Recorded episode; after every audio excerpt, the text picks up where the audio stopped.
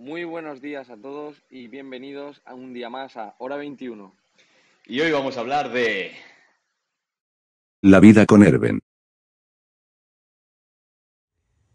Antes de empezar el episodio nos gustaría comunicar que cualquier información, cualquier dato, cualquier comentario no es un consejo de inversión y que invertir en criptomonedas conlleva un riesgo elevado. Además, es importante que investiguéis siempre por vuestra propia cuenta. Venga, va. Bueno, pues hoy es un día bastante especial porque hoy estamos, Manu y yo estamos acompañados y bueno, pues es un gran honor para mí personalmente decir que estamos aquí con, con Erben. Hola. ¿Qué tal, Erben? ¿Cómo estás? Bien, con ganas de haber venido ya a una entrevista con vosotros. Tenía ganas. Pues mm, a mí me hace, me hace ilusión por dos cosas. La primera, porque eres como mi primera colaboración en, en Twitter, en Crypto Twitter como tal, como, como Dino. De hecho, el único hilo que tengo fue contigo. Y también porque eres la primera entrevista. O sea, eh, quizás sea casualidad o no, pero, pero me hace mucha ilusión, de verdad, que estés aquí. Muchas gracias. Yo igual, yo tenía también ganas de venir desde que me enteré cuando estáis preparando el proyecto. Yo ya tenía ganas de, de venir. No sabía si iba a ser el primer o el segundo entrevistado, pero Pues te has, te has adelantado y eres el primero. Ha sido, ha sido el primero. Pues nada, vamos a empezar con la entrevista. Eh, Elben, preséntate un poquito. ¿Quién eres? ¿Qué haces en Twitter? Un poco sobre tu vida. Cuéntanos. bueno, eh, tengo 18 años y soy un estudiante de ingeniería informática. Aunque mi vocación principal son la tecnología blockchain y criptomonedas, desde que la aprendí el año pasado, bueno, desde hace ya dos años, el tiempo pasa rápido. Y desde que lo conocí, eh, he estado estudiando. Empecé en la pandemia en 2020, empecé a investigar más o menos sobre 2020 y venía de, de estar mirando otras formas de inversión, la bolsa, el real estate y me enteré de las criptomonedas. Luego ya hilé eh, entre Bitcoin, que ya lo conocía de unos años antes, y este nuevo mundo, empecé a explorar, explorar, explorar y he acabado, he acabado aquí. Decidí crear una cuenta de contenido en Twitter para informar, comunicar y entretener a la gente del mundo cripto, sobre todo los más nuevos. Y mi objetivo es ese, es que todo el mundo pueda entretenerse en Twitter y que no solo se utilice como una, una red social para pompear criptomonedas y para insultarse los unos a los otros. Al fin y al cabo, yo veo a esta red social como muy, muy hecha para, para comunicación entre personas y para y hacer networking, que es un punto a favor que tiene Twitter. Por eso escogí esta red. Y Lo de- bueno, mi historia. Lo de crear el, ca- lo de crear el caos y subir las criptos lo hice por algo en especial. No, no, por, ahora- no, esperemos que, que no. Pero eso, desde que aprendí sobre el mundillo, eh, me fui metiendo más DeFi, eh, las stablecoins, no muy en profundidad porque llevo dos años, pero voy cogiendo un poco de cada ámbito. He hecho pruebas de apalancamiento, he hecho pruebas de copy trading, hace poco entré en los NFTs y me gusta experimentar, aunque vaya perdiendo dinero en esas pruebas, pero ir aprendiendo para juntarlo con mi vocación de, de enseñar a la gente. Es algo innato en mí. Aquí, aquí, Gerben, una de las cosas que solemos decir nosotros mucho, o que ya salió en todos los demás podcasts, creo que es no, a- no, no, no palmas pasta. Eh, aprende maneras de no hacer dinero. y, y hasta aquí hemos llegado nosotros siguiendo esos pasos. Sí. Hombre, yo creo que estamos todos todavía muy, muy novatos. Tú a lo mejor, Manu, llevas más tiempo. Yo llevo, llevo desde 2020 estudiando, pero empecé en 2021. Me acuerdo especialmente porque eran las elecciones de, de la Comunidad de Madrid, que Ujú. en la tele de fondo. Y fui, fue con un amigo, con un mejor amigo mío, que entramos con 50 euros cada uno en Shiba, en Shiba Inu.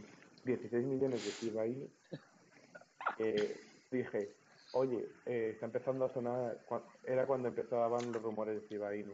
Digo, está empezando a sonar esta criptomoneda, tal, es como Dog, Dogecoin, ya has visto cuánto ha subido, entonces nos metimos. Llegó, bueno, por el gráfico de Shiba Inu subió un montón, luego dijimos, no vamos a vender, esto va a seguir subiendo, esto va a alcanzar a Dogecoin. Y ahí lo dejamos hasta que el año pasado eh, volvió a pompear otra vez con todo el mercado. El- esa manipulación que hemos visto el año pasado, en el segundo semestre, pues ahí empezó a subir y llegamos, no sé cuánto fue la inversión, creo que eran como 2.000 euros la inversión. Llegó desde 100 a 2.000 o 2.200. Le digo, oye, aprovecha y sácalo ya, porque esto no va a subir más, porque yo era el que vigilaba el precio. Y hay- de aquí he aprendido dos cosas. Uno, no inviertas con amigos. Segundo, siempre ten tú las claves privadas, porque las tenía él y se le borró, se borró la aplicación. Entonces no pudimos vender, se quedó todo perdido, pero se aprende. Al final que perdí 50 euros. Perdí mucho más de poder haber ganado, pero la experiencia es esa. Y- Si no era tuyo, no lo has perdido. Sí. Yo, yo tengo una capacidad increíble para perder el dinero investigando cosas nuevas. Luego, si consigo sacar beneficios, no me importa. Lo, lo principal es aprender, porque yo creo que para toda la gente nueva que entra en el ecosistema, el primer ciclo de Bullrun y Beerrun eh, siempre van a ser pérdidas, a no ser que entres en una buena posición al inicio de un Bullrun o algo. Pero cuando vuelves a entrar en la segunda subida, ya vas con un portfolio más o menos bien establecido, con unos límites de entradas y salidas y con gente en el ecosistema que te puede eh, aconsejar y cambiar las ideas. Yo ahí tengo un, yo ahí tengo un comentario que Albert, también seguro que tiene ejemplos. Yo ya sabéis que estoy metido sobre todo más en el tema de gaming, de NFT gaming, y obviamente principalmente Daxi, que es lo único que tira ahora mismo. Y lo gracioso es ver cómo lo- los mismos patrones que tienen, ya no ni Bullrun ni, ni Beerus, sino que al final todo es un puto ciclo, sobre todo cuando te metes dentro de un juego porque hay oferta y demanda cíclica para que las cosas funcionen. Y yo literalmente veo como hay momentos que soy gilipollas y hago lo mismo y digo, no vendo porque, tío, o porque no me apetece o por cualquier motivo que se me pase por la cabeza. Digo, no estoy ahora para esto. Pero ves directamente, vale, yo identifico que aquí hay un pico más o menos con lógica, porque vas viendo que literalmente va hacia así la gráfica. y sabes que por tú puedes hacerte aproximadamente al mes, eh, yo te diría sin pillarme los dedos, que si pillas los ciclos y lo sabes detectar bien, un 20% de ganancias, quitando a falta de comisiones. No es, algo, no es algo complicado, pero es que como tú bien dices, tío, el primero, hombre, ganarás pasta si te metes en el bullrun, obviamente. Vas a palmar una barbaridad porque dices, coño, que igual que subía, bajaba. Todo nos ha pasado eso, que ya lo, lo hemos estado hablando también. Pero en cuanto llega el momento que haces, voy a, todo lo que llevo meses mirando, días mirando, que vivas, ya sabes que hacia las primeras semanas vives así, sube, baja, sube, baja, sube, baja, sube, baja. A ver cuánto sube. Sube un euro, baja un euro. Correcto, yo, yo, yo dice gilipolleces, tío, de hostia, ha subido un euro, esto bajo. Y al final dices, las comisiones, has perdido pasta en comisiones que lo que de verdad has hecho, por gilipollas. Y ahora llega un momento que, tío, estoy otro más, más del chill, estás más tranquilo, lo ves, vas mirando más o menos los padres. No quiere decir que esto sea pro ni, ni, qué coño, ni de coña, eh, ya te digo yo también. Pero vas, te, te- facilita ese know-how que lo que te he dicho, que te, va, que te va comprando, la pasta que has invertido te ha comprado saber cómo se hacen esas cosas. Y a mí me ha quedado acceso, sin ir más lejos, a los trabajos que tengo ahora. Eh, ya te permite saber qué coño estás haciendo poco a poco. Sí ser pro, pero poco a poco. Yo pienso eso. Mi idea fundamental es, el primer bullrun es el de machacarte y el de aprender. Si estás eh, con menos 50% en, el segundo, en tu segundo ciclo, algo has hecho mal durante el primero. Porque en el primer, este, ahora mismo que estamos en beer market, que yo creo que va a seguir bajando, eh, este periodo es ahora mismo para aprender sobre caída de precios y ir aprendiendo conocimientos. Luego una lateralización, espero que sea corta, pero una lateralización para ir aprendiendo aún más conocimientos, ir buscando ya nuevos proyectos que te interesen y luego ya para el bullrun estar preparado. Y en los bullrun lo que pasa es que todo se multiplica. Tanto tus cuentas de seguidores como tus activos, bueno, ojalá los activos, los activos y, y el conocimiento también, porque no solo se aprende bajando, también se aprende subiendo. Pero hay que hacerlo con más cuidado. Ya, a ver, yo creo, yo creo, bueno, lo hemos comentado ya, eh, es más fácil aprender bajando que subiendo. Porque tú piensas, es lo que Manu y yo hemos hablado en otras ocasiones, cuando, cuando empezaste, que mm, claro, empiezas en Bull Run, eh, tienes pocos conocimientos y demás, ves que aquello va creciendo, guau, guau, te sientes eufórico, te ciega la, la el, el Lambo te ciega y, y, y ya no ya, ya no puedes aprender más, te bloqueas. Y entonces por codicia, por codicia luego pues pasa lo que pasa. Ahí aprendes de decir, vale, tengo que estar psicológicamente más fuerte. Pero yo creo que en la bajada sobre todo es cuando dices, oye, pues mira, me he quedado por la tecnología, que eso a Crypto Musama le, le gusta mucho, desde aquí le mandamos un saludo, que te quedas por la tecnología y, vas aprendiendo, vas aprendiendo, vas aprendiendo. La gente que al final lo hace simplemente por dinero se acaba yendo, no aprende nada, por así decirlo. Aprende que, como bien ha dicho Papa Estado, los cuatro o los cuatro que están en contra de las criptomonedas, eh, que es una es toda una estafa, ¿sabes? Es lo único que aprenden y en realidad no es así. Sí, a ver, yo mm, es, es lo que pasa al bajar los, los bueno, con los ciclos del propio Bitcoin, la gente va entrando y saliendo. Yo entré por entré por dinero, como todo el mundo, todo el mundo entra por dinero. El que entra por tecnología Sí, no sí. invierte. Yo entré por dinero y me he quedado por el dinero, porque no nos vamos a engañar, todo el mundo está también en parte por el dinero, invirtiendo. Por la tecnología y por la comunidad también, por esta comunidad de, de personas que se mantienen durante un ciclo o más de un ciclo, al final eh, son personas bastante inteligentes en, lo suyo y en otras cosas. Al final, eh, es- esta presión que te mete estar en una inversión eh, va quitando a la gente que no, que no tiene mejores cualidades para soportarlo. Por ejemplo, eh, tenemos, había, bueno, mejor voy a poner un ejemplo más sencillo. Bueno, tenemos a, a Cryptos ¿sabéis quién es Cryptos? Un youtuber inglés bastante conocido. Bueno, Mm, americano. no lo conozco, pero no pasa nada. Bueno, pues Yo eh, tampoco.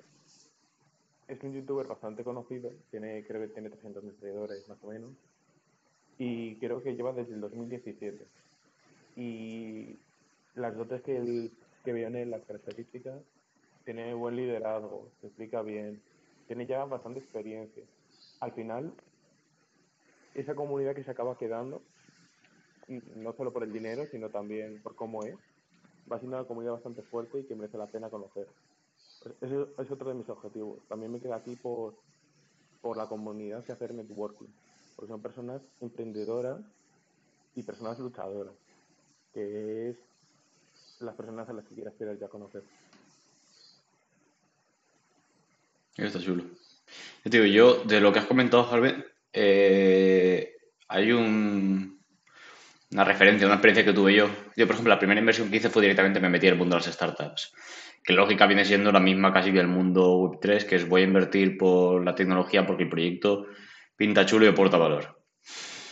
Eh, tampoco lo pintemos tan en el mundo de color de rosa, porque por mucho que tú quieras eh, tirar y ver solo la tecnología de que tú crees que esa tecnología es la hostia y voy a dejar el dinero ahí parado, eh, hay que tener muy en cuenta los ciclos, los valor y que hay muchos factores.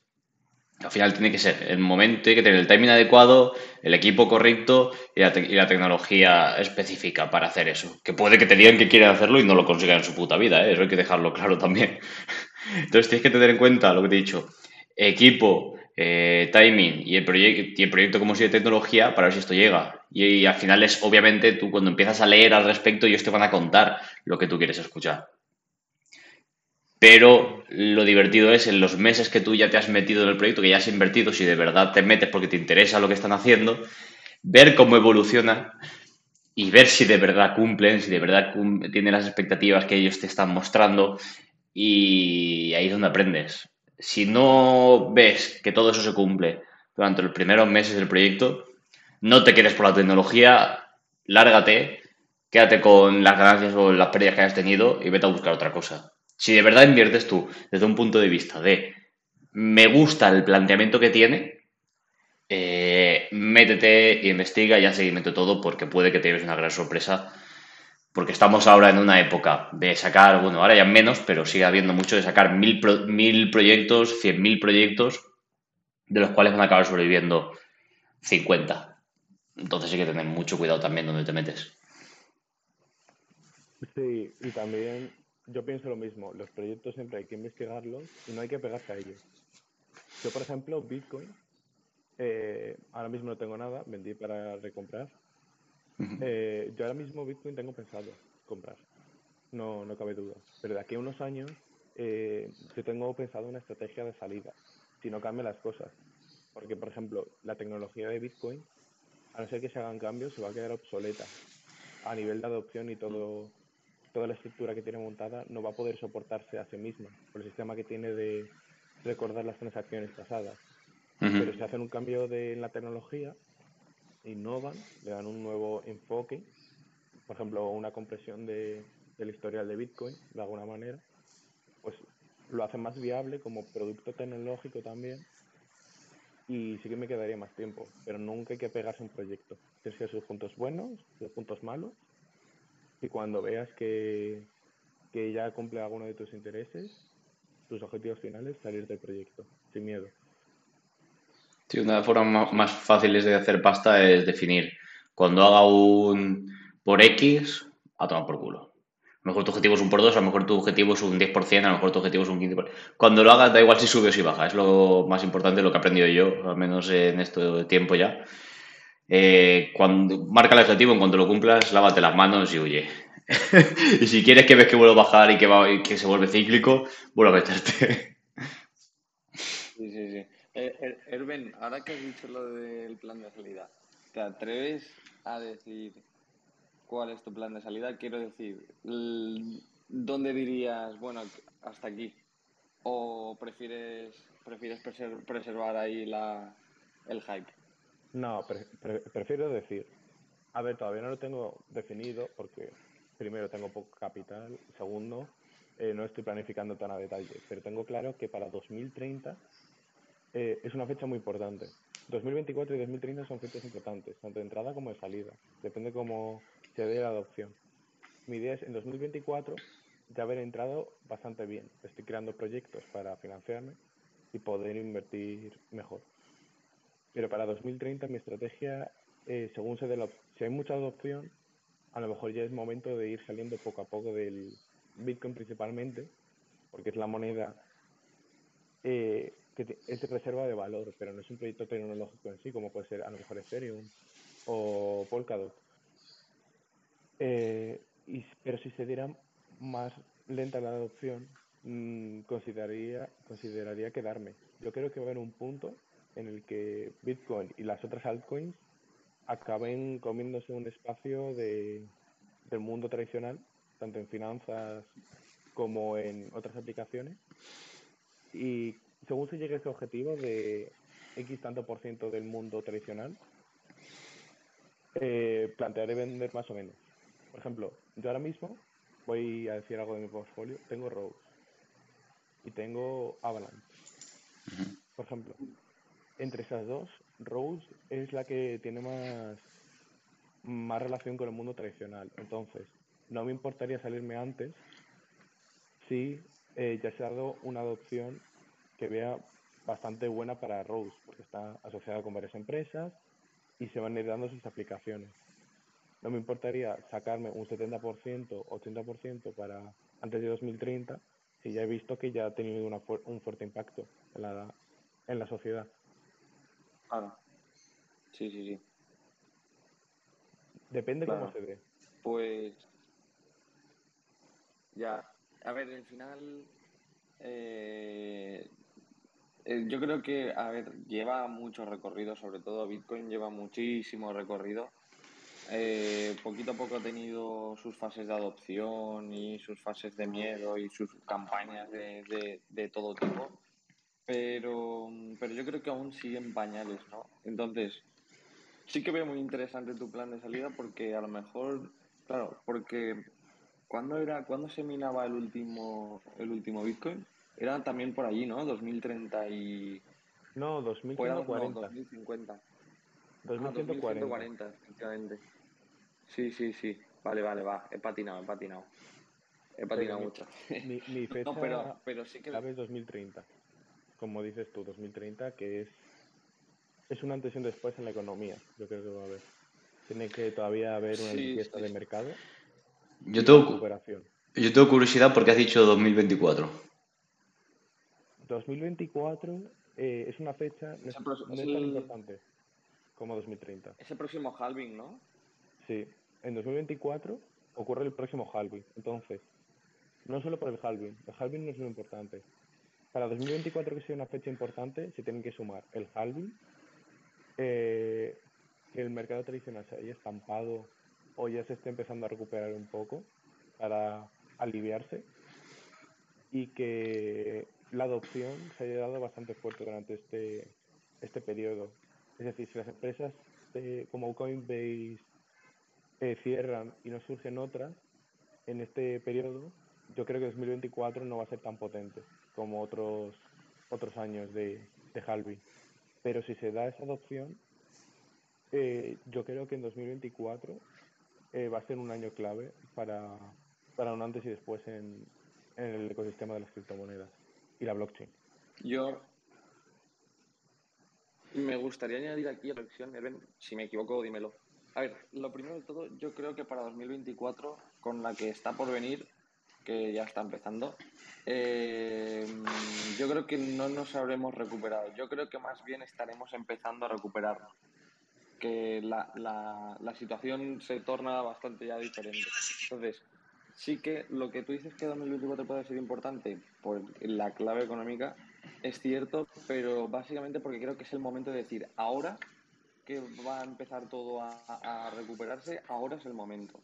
Mm. Y luego lo otro, yo creo que también puede ser, es lo que tú, de, volvemos a lo mismo, de clave económico, yo creo que puede ser importante porque a lo mejor después de ver lo que están haciendo los países con, con la economía, que venga a imprimir billetes, venga a imprimir billetes, que están intentando arreglar una inflación imprimiendo más billetes, eh, creo que ahí la gente se dará cuenta un poquito más. Entonces sí que es cierto que a lo mejor para 2024 igual cambia la mentalidad de la población de decir, oye, pues igual las criptomonedas no son tan estafas, ¿no? Obviamente se necesita más información, un poquito de información más útil, más agradable para todos los públicos, porque al final no es fácil leerse un artículo sobre Bitcoin si no te gusta. Pero yo creo que los tiros irían por ahí. Sí. También creo que en 2024, 2024 va a ser una fecha clave si también eh, influye en el institucional, en las empresas. Si se empieza a adoptar la tecnología blockchain o la tecnología de grafo, la tecnología DA, que también está bastante relacionada con blockchain, por ejemplo IOTA, se empieza a adoptar ese tipo de tecnología, que es bastante beneficiosa para algunas empresas, como por ejemplo, por ejemplo sería Mercadona con la trazabilidad, si esas empresas empiezan a adoptar la tecnología, eh, se va a ver tan integrada en nuestras vidas que las criptomonedas van a surgir ahí, van a surgir ya no solo como una solución tecnológica para las empresas, sino también en las vidas de las personas para invertir en proyectos tecnológicos y para como sistema monetario también. Eso, por mi punto de vista, hasta que no baje el nivel de riesgo, eh, no va a ser una, un montón de, inversión común. Así que eso yo lo alargaría más de 2024, porque en la escala de miedo, las criptos están en el rojo más rojo porque te puedas imaginar. es más fácil invertir en prestarle dinero a una persona que no conoce por la calle que invertir en cripto. dentro de la escala de miedo. Entonces, yo ya te digo, yo apostaría más no porque la gente se acostumbre, no porque la comunidad se acostumbre, sino porque se, se normalice, hayan partners que ya estén dentro del proyecto y se anuncien, y eso de un respaldo de C. Sin ir más lejos, por ejemplo, te hemos anunciado desde hace dos semanas y que ayer se hizo público con un vídeo y demás de Axie Infinity con un partnership con Google Cloud. Y esos son el tipo de anuncios que hace que generen confianza en un proyecto, que son empresas ya consolidadas en el mercado Google, sin ir más lejos, diciendo, me fío de ti. Y diciéndolo públicamente, o tenemos a Heretics diciendo, eh, bueno, todos, todos o quien no conozca, Team Heretics es uno de los clubes de eSports más grandes de aquí de España, diciendo, me gusta el mundo del NFT gaming y por eso hago un partnership con Hola GG, que es la subDAO de YGG, que es una de las guilds más, no, de las más, más grandes, te diría que es literalmente la más grande de todo el ecosistema. Eh, entonces, eso es, bajo mi punto de vista, eh, lo que va a conllevar a que la gente se meta diciendo, coño, una cosa que ya tengo normalizada, Google, Team Heretics dice, esto no es tan raro, caballeros, esto es una puta mierda más que está aquí y la podemos utilizar a nuestro favor.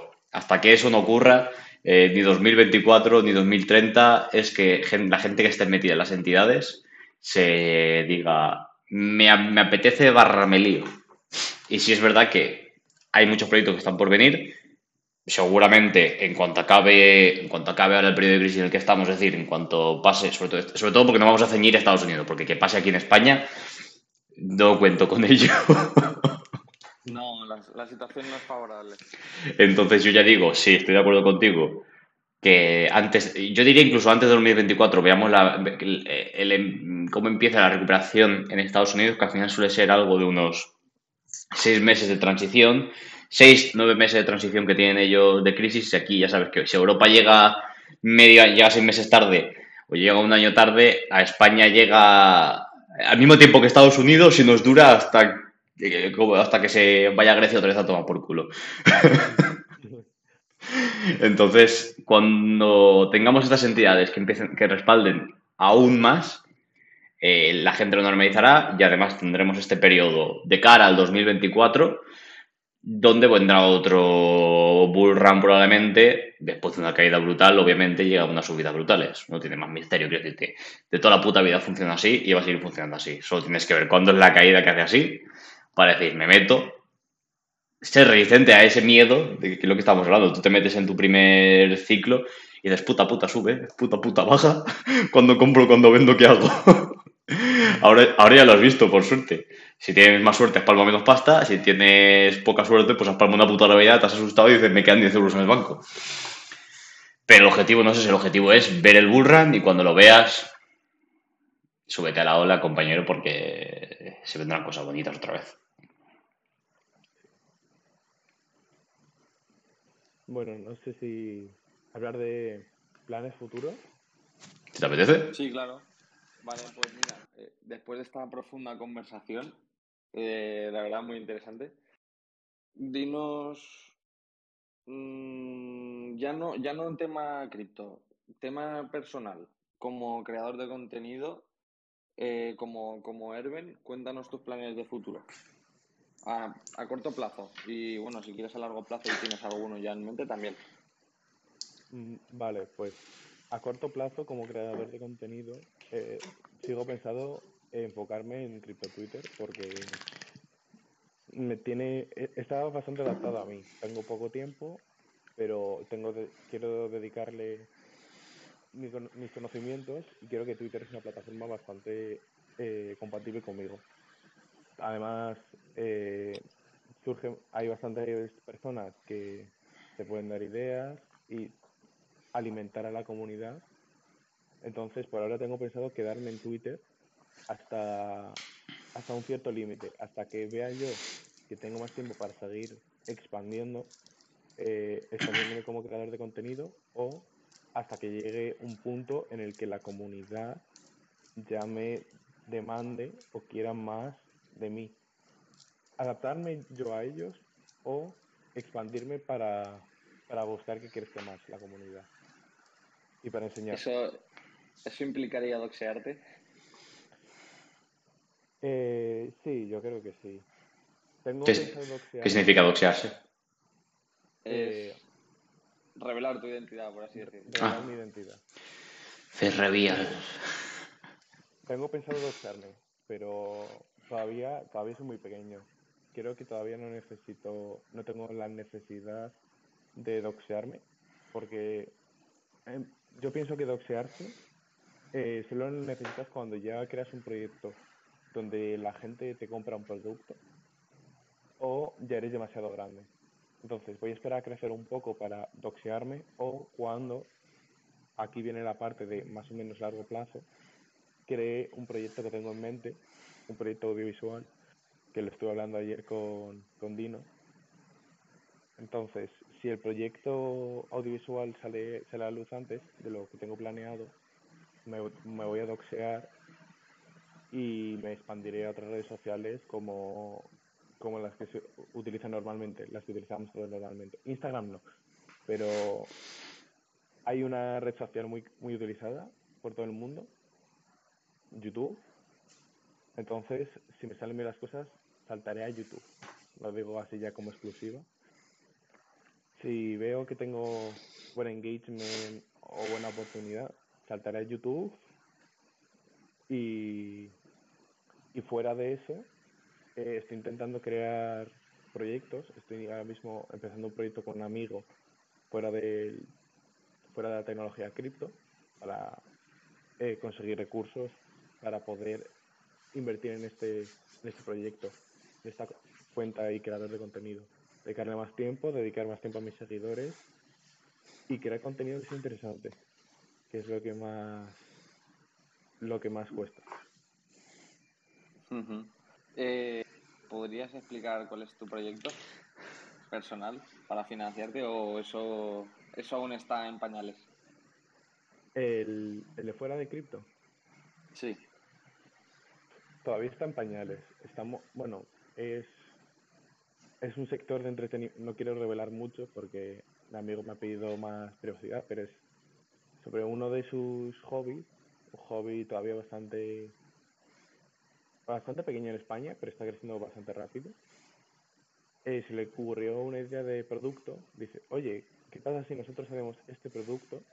Porque tenemos la capacidad de diseñarlo y construirlo y se lo ofrecemos a un público que no tenga tanta capacidad de, de comprarlo.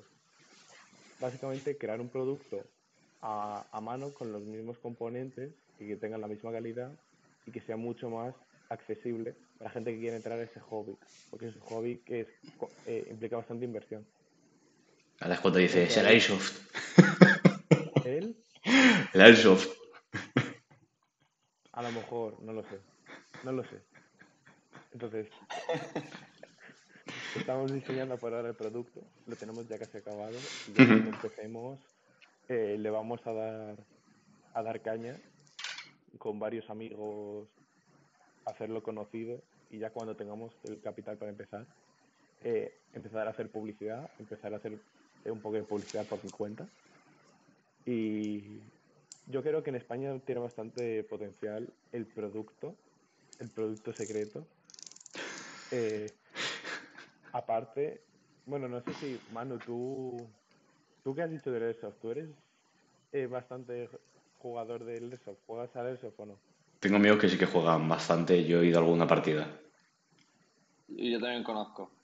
Además a ese amigo probablemente, a esos amigos. No, a todos no, pero a, alguno, a, a uno en concreto sí lo tenemos en común. Ya te digo, si- no, no hace falta que te no hace falta que cuentes algo un poco mucho más si no es necesario. Si quieres en privado, yo llevo un montón de temas de marketing, de posicionamiento. Bueno, esto es uno de los proyectos más que llevamos en cuanto a existir en las redes. Os puedo echar, o os puedo, incluso si nos anima, echar un cable con lo que haga falta. Solo por, por- por la bien. risa. Si es- eh, lo, lo bueno es que estas cosas me divierten hacerlas. Entonces, si necesitáis ayuda no, o queréis comentar cualquier cosa o lo que queréis bajar de idea a tierra sin ningún compromiso y sin ningún problema, tío, comentáis a, ya toma por culo. Pues, pues sí, sí. Ya, ya sabremos. Sorpresa. futuro- Sí, ya sabemos la sorpresa. Y, y eso. Pues nada, a ver, ¿qué pregunta tenía pendiente? Ah, sí. an- antes has hablado de tu portfolio. Volvemos a tema cripto. Eh, ¿Te mojarías a dar un porcentaje de tu portfolio actual?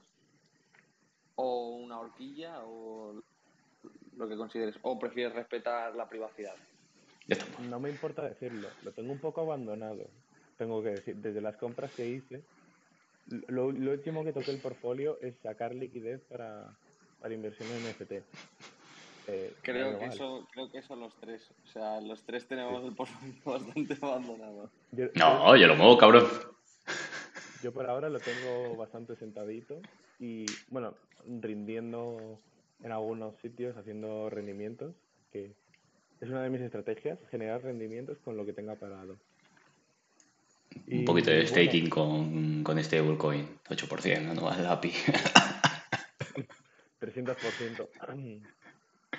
Pero, mira, de liquidez ahora mismo creo que tengo un 30% más, más, más liquidez que tengo pendiente de meter.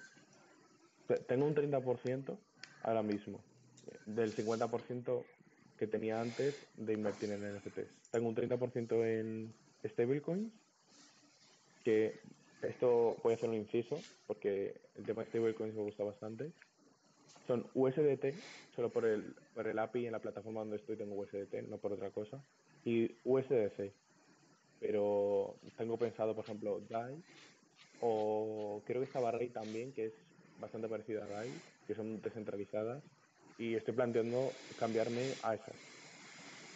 Y por otro lado, eh, de las que no son stablecoins, tengo Avalanche, tengo bastante. No sabría decir el porcentaje. Creo que es un 30 o algo así. Avalanche es la que más tengo. Y luego tengo Rose, tengo un poquito de DOT, un poquito de XRP. Muy importante ahora. Y no sé cuál más, la verdad. Creo que es. Solo tengo estas. Es que principalmente he invertido en Avalanche y en Rose. Rose, es más, Rose hace, hace poco hice una compra para promediar porque tengo bastante alto. Y XRP y Polkadot fue más bien porque eh, estoy ayudando a unos amigos a invertir, entonces también estoy manejando un poco su, su capital. Entonces estoy con esas dos también, que son buenas opciones.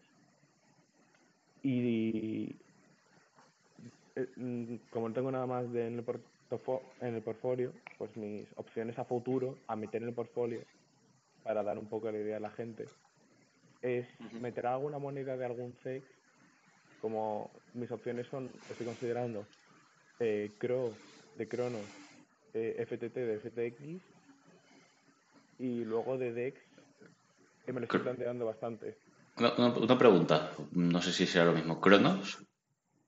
¿Qué tipo de proyecto es? Eh, Cronos De- es la moneda de del, Crypt- la moneda del CEX Crypto.com, ¿no? de Crypto.com que además Sí. tiene cadena, tiene, tiene Vale. dos cadenas.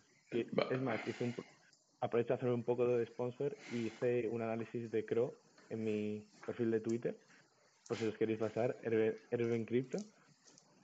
Sí, dejaremos luego tus redes en, el- en la descripción del vídeo y demás, así que no te preocupes. Sí, sí, sí. Y yo creo que uno de los sectores de criptomonedas que es importante añadir, que lo, lo tengo plan- pensado añadir, son los CEX que tengan red propia. Por ejemplo, por eso Cronos es una de mis opciones que hay, porque te permite desarrollar tanto a nivel de eh, empresa crypto.com como a nivel de proyectos propios. Es como invertir en una startup tecnológica con mini startups tecnológicas que te van surgiendo de gente independiente. Y luego otro sector que tengo también pendiente, que el anterior bullrun ha habido bastante un poco de polémica y estalló bastante, fue el metaverso. O metaverso. Con menos cantidad, sería una cantidad bastante pequeña, pero y tendría que todavía que analizar bastante. Pero el metaverso para mí, lo digo así a comentario corto, va a estar en el futuro, va a estar en gaming, bueno, ya está en gaming en algunos juegos. Está en gaming, va a estar en a nivel profesional, los trabajos y a nivel de relaciones sociales. Entonces, algún proyecto como Mana o Sun, no, no voy a explorar mucho más abajo. Y si eso, meterlo. Esos son mis, mis dos grandes sectores que voy a estar mirando. Y bueno, y las Layer Ones también, las Layer One que no falten. Avalanche, Solana, no lo sé, Cardano, no lo sé. Hay un montón de buenas opciones. Yo creo que eh, lo único que hay que hacer es esperar para saber cuáles son, van a ser buenas opciones. Si no se rompe el proyecto antes del próximo bullrun, van a tener un potencial increíble los proyectos que tengan, por ejemplo, más de 200 o 300 millones de market cap. Sí. Sí, sí, sí. Oye, pues muy interesante, la verdad. Sí, tema de futuro, tema de presente y demás. La verdad es que veo que tienen las ideas bastante claras y oye, eso es lo importante.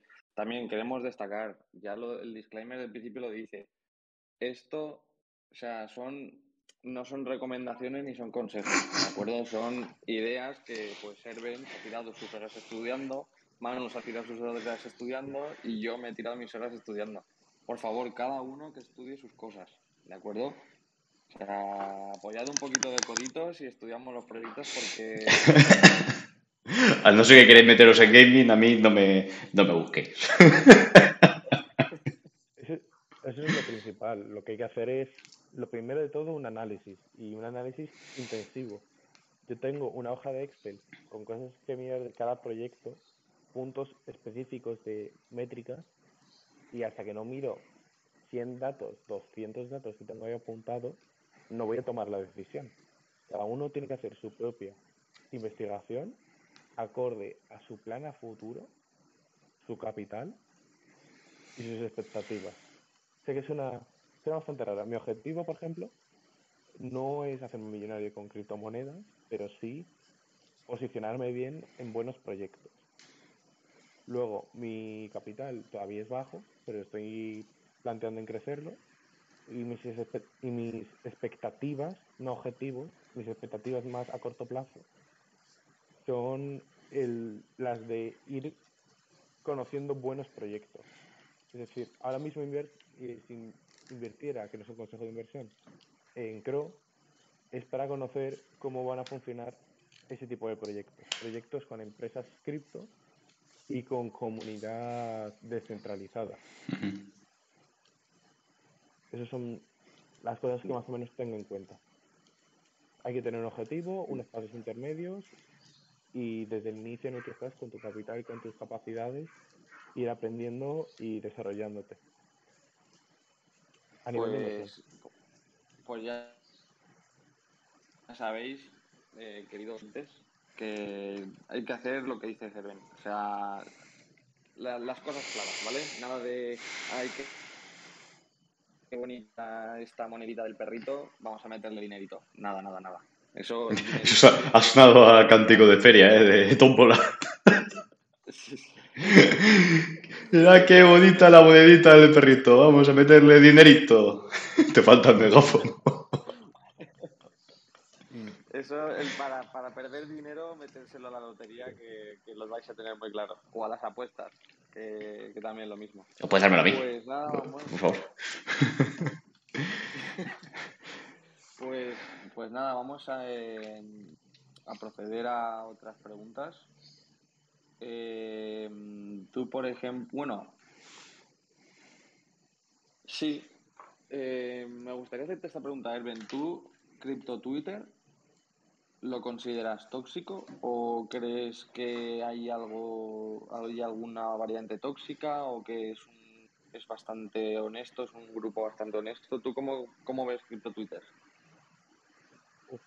Pues es una pregunta bastante, bastante compleja, porque hay que tomarlo desde muchas perspectivas y mucho- muchas divisiones que hay que hacer. Por ejemplo, en la comunidad americana o de habla inglesa en general es bastante, bastante tóxico.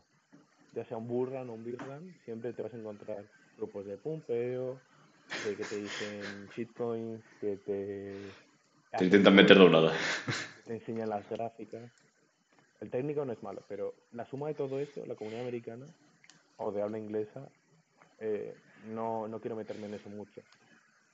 No quiero, por eso no me quiero expandir tanto. Hubiera empezado con el habla inglesa, pero es una comunidad bastante tóxica y muy posesiva. Es muy, es, lucha solo por sí misma.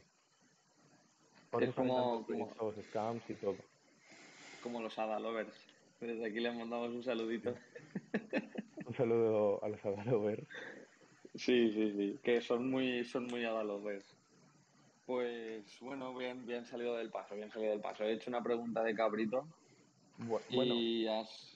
y los, pro- pero es, es, es distinto a los proyectos de habla hispana. Es decir, Crypto Twitter eh, hispanohablante es bastante distinto porque hay comuni la gente se lo toma de manera distinta. En Crypto Twitter hispano, eh, la gente que hay es para aprender, para emprender en proyectos y hay algún, siempre está la típica estafa, no nos vamos a engañar. O el Sí. típico que te tira flechas con modelos, pero, pero aparte de eso te encuentras eh, análisis técnicos eh, de varias cuentas que se hablan entre sí para mejorar su análisis técnico. Tienes proyectos cada dos por tres que te están saliendo, donde hablas con los dueños y intentan crear algo que sea bastante útil o que cree una comunidad fuerte. Y luego los creadores de contenido ponen su, ponen su esfuerzo en, en lo que saben y de la manera que saben. No lo hacen, no, no son tan dejados como la comunidad inglesa. En, en Sí. Crypto Twitter hispano hay más esfuerzo. Y yo lo veo una comunidad no tóxica. Para, el- para el bien real. Lo malo es que para cuando está subiendo todos los precios, se van creando nuevas cuentas de gente donde van pumpeando proyectos, donde dicen invierte en esta moneda, y eso es lo malo. Pero ahora mismo Sí, estamos sí. en el punto de eh, cripto Twitter hispano que, que tiene el, es más saludable por ahora. Estamos en la zona más saludable de cripto, cripto Twitter nosotros. Manu no sé, porque no sé cuánto interactúa Manu, pero Dino entre, entre sus publicaciones del Betis y luego que va diciendo good morning es un bastante, bastante bueno, por eso me quedé. Sí, sí, sí. Esto lo, lo hablábamos ayer, eso sí que es verdad. Pues, pues nada, Edwin. eh, vamos a dejar aquí la entrevista, ¿vale? Porque si hubiera gente que dice, oye, me ha parecido interesante tal, ya sabes que hora 21 es tu casa y que puedes volver las veces que quieras. Y lo dejaremos para, para otras partes. ¿Cómo Nah, ya cuando, cuando empieces con los proyectos, ya sabes. Pero cuando hagas el face reveal y demás, encantados nosotros de, de estar por ahí. Cuando queráis, yo ha sido una buena entrevista, me ha gustado, me lo he pasado bien y acordaremos más, más intervenciones mías. Ah, Quiero claro. intervenir más y quiero estar aquí, quiero ser el entrevistado número uno. No me quiten el, el hueco. No, no, los galones los tiene ya. O sea, eso es así. Pues, pues nada, Erwin, ha sido un placer, de verdad. Como te he dicho desde el principio, para mí especialmente ha sido un placer muy grande que seas el primer entrevistado, que hayas estado aquí con nosotros. Y, y, y ya está. Por mi parte, enhorabuena, porque lo estás, estás haciendo las cosas muy bien. Y te animo a que sigas así. Obviamente en Crypto Twitter estaremos todos los días interactuando. No, no, me- no me saques los colores, no me saques los colores. Hablando de colores, ¿tú de qué equipo eres? No, de- en fútbol, por ejemplo, no lo veo mucho, pero soy del Madrid. Soy del Madrid. Y baloncesto tampoco lo veo mucho, pero soy del Madrid. Pero también soy del, también soy del Villarreal y soy del Betis. Tampoco tengo problema. Ojo, Qué mezcla más rara. Yo ojo, eh. no sigo mucho los deportes, pero estoy con, estoy con todos los, estoy con varios equipos. El Betis, Vale. los memes. El bueno, Castellón porque, el Villarreal por Castellón, porque voy bastante allí. Y el Real Madrid porque es el mejor equipo. Bueno, bueno, bueno, no, no vamos a meternos en, en peleas, en peleas innecesarias ni, co- ni, co- ni comentarios obscenos, así que Esto ya otra Lo dejamos para otra entrevista. Lo dejamos pendiente. Pues nada, Manu, si quieres decir algo. Nada, tío Gerben, no te conocía, ahora ya te conozco, luego te sigo por Twitter y un placer y estamos en contacto, tío. Lo mismo digo. Poco más. Voy a chapar ya, ha sido un placer contado. y nos vemos en la siguiente. Tomaos una cerveza nuestra salud. Hasta luego.